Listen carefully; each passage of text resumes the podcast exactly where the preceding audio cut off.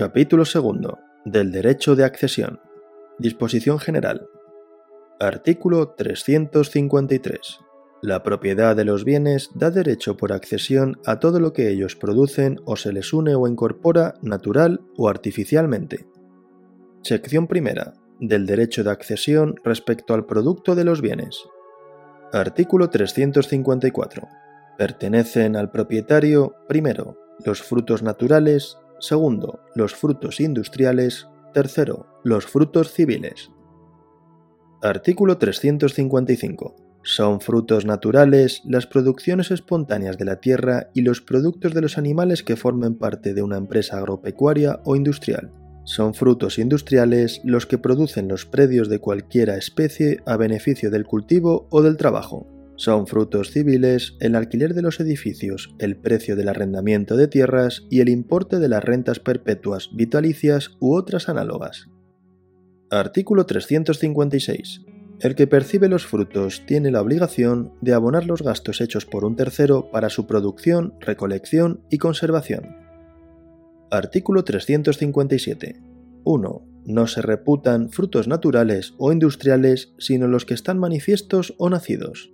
2. En el caso de animales, solo en la medida en que sea compatible con las normas destinadas a su protección, las crías quedan sometidas al régimen de los frutos desde que estén en el vientre de su madre, aunque no hayan nacido.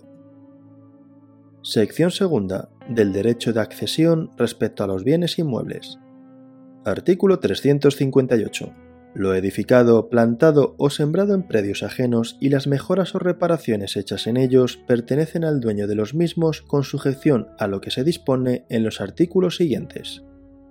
Artículo 359. Todas las obras, siembras y plantaciones se presumen hechas por el propietario y a su costa mientras no se pruebe lo contrario. Artículo 360. El propietario del suelo que hiciera en él, por sí o por otro, plantaciones, construcciones u obras con materiales ajenos, debe abonar su valor, y si hubiere obrado de mala fe, estará de más obligado al resarcimiento de daños y perjuicios. El dueño de los materiales tendrá derecho a retirarlos solo en el caso de que pueda hacerlo sin menoscabo de la obra construida o sin que por ello perezcan las plantaciones, construcciones u obras ejecutadas. Artículo 361. El dueño del terreno en que se edificare, sembrare o plantare de buena fe tendrá derecho a hacer suya la obra, siembra o plantación, previa la indemnización establecida en los artículos 453 y 454, o a obligar al que fabricó o plantó a pagarle el precio del terreno y al que sembró la renta correspondiente. Artículo 362. El que edifica, planta o siembra de mala fe en terreno ajeno pierde lo edificado, plantado o sembrado sin derecho a indemnización. Artículo 363. El dueño del terreno en que se haya edificado, plantado o sembrado con mala fe puede exigir la demolición de la obra o que se arranque la plantación y siembra reponiendo las cosas a su estado primitivo a costa del que edificó, plantó o sembró. Artículo 364 cuando haya habido mala fe no solo por parte del que edifica, siembra o planta en terreno ajeno, sino también por parte del dueño de éste, los terrenos de uno y otro serán los mismos que tendrían si hubieran procedido ambos de buena fe. Se entiende haber mala fe por parte del dueño siempre que el hecho se hubiera ejecutado a su vista, ciencia y paciencia sin oponerse. Artículo 365. Si los materiales, plantas o semillas pertenecen a un tercero que no ha procedido de mala fe, el dueño del terreno deberá responder de su valor subsidiariamente y en el solo caso de que el que los empleó no tenga bienes con que pagar. No tendrá lugar esta disposición si el propietario usa del derecho que le concede el artículo 363. Artículo 366. Pertenece a los dueños de las heredades confinantes con las riberas de los ríos el acrecentamiento que aquellas reciben paulatinamente por efecto de la corriente de las aguas. Artículo 367. Los dueños de las heredades confinantes con estanques o lagunas no adquieren el terreno descubierto por la disminución natural de las aguas ni pierden el que éstas inundan en las crecidas extraordinarias. Artículo 368 cuando la corriente de un río, arroyo o torrente segrega de una heredad de su ribera una porción conocida de terreno y la transporta a otra heredad, el dueño de la finca que pertenecía a la parte segregada conserva la propiedad de ésta. Artículo 369. Los árboles arrancados y transportados por la corriente de las aguas pertenecen al propietario del terreno a donde vayan a parar si no los reclaman dentro de un mes los antiguos dueños. Si estos los reclaman, deberán abonar los gastos ocasionados en recogerlos o ponerlos en lugar seguro. Artículo 370.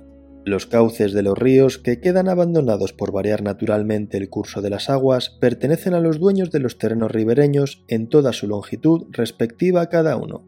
Si el cauce abandonado separaba heredades de distintos dueños, la nueva línea divisoria correrá equidistante de unas y otras. Artículo 371. Las islas que se formen en los mares adyacentes a las costas de España y en los ríos navegables y flotables pertenecen al Estado. Artículo 372. Cuando en un río navegable y flotable, variando naturalmente de dirección, se abre un nuevo cauce en heredad privada, este cauce entrará en el dominio público. El dueño de la heredad lo recobrará siempre que las aguas vuelvan a dejarlo en seco, ya naturalmente, ya por trabajos legalmente autorizados al efecto. Artículo 373. Las islas que por sucesiva acumulación de arrastres superiores se van formando en los ríos pertenecen a los dueños de las márgenes u orillas más cercanas a cada una, o a los de ambas márgenes si la isla se hallase en medio del río, dividiéndose entonces longitudinalmente por mitad. Si una sola isla, así formada, distase de una margen más que de otra, será por completo dueño de ella el de la margen más cercana. Artículo 374. Cuando se divide en brazos la corriente del río, dejando aislada una heredad o parte de ella, el dueño de la misma conserva su propiedad. Igualmente, la conserva si queda separada de la heredad por la corriente una porción de terreno. Sección tercera. Del derecho de accesión respecto a los bienes muebles. Artículo 375. Cuando dos cosas muebles pertenecientes a distintos dueños se unen de tal manera que vienen a formar una sola sin que intervenga mala fe, el propietario de la principal adquiere la accesoria, indemnizando su valor al anterior dueño. Artículo 376. Se reputa principal entre dos cosas incorporadas aquella que se ha unido otra por adorno o para su uso o perfección. Artículo 377 si no puede determinarse por la regla del artículo anterior cuál de las dos cosas incorporadas es la principal, se reputará tal el objeto de más valor y entre dos objetos de igual valor el de mayor volumen. En la pintura y en la escultura, en los escritos, impresos, grabados y litografías, se considerará accesoria la tabla, el metal, la piedra, el lienzo, el papel o el pergamino. Artículo 378. Cuando las cosas unidas pueden separarse sin detrimento, los dueños respectivos pueden exigir la separación.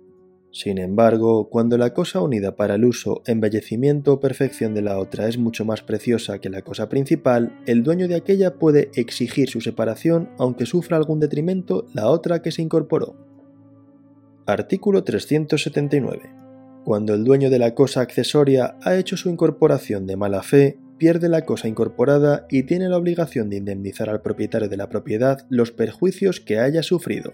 Si el que ha procedido de mala fe es el dueño de la cosa principal, el que lo sea de la accesoria tendrá derecho a optar entre que aquel le pague su valor o que la cosa de su pertenencia se separe, aunque para ello haya que destruir la principal, y en ambos casos, además, habrá lugar a la indemnización de daños y perjuicios. Si cualquiera de los dueños ha hecho la incorporación a vista, ciencia y paciencia y sin oposición del otro, se determinarán los derechos respectivos en la forma dispuesta para el caso de haber obrado de buena fe.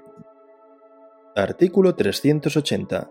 Siempre que el dueño de la materia empleada sin su consentimiento tenga derecho a indemnización, puede exigir que ésta consista en la entrega de una cosa igual en especie y valor y en todas sus circunstancias a la empleada, o bien en el precio de ella, según tasación pericial. Artículo 381. Si por voluntad de sus dueños se mezclan dos cosas de igual o diferente especie, o si la mezcla se verifica por casualidad y en este último caso las cosas no son separables sin detrimento, cada propietario adquirirá un derecho proporcional a la parte que le corresponda atendido el valor de las cosas mezcladas o confundidas. Artículo 382. Si por voluntad de uno solo, pero con buena fe, se mezclan o confunden dos cosas de igual o diferente especie, los derechos de los propietarios se determinarán por lo dispuesto en el artículo anterior.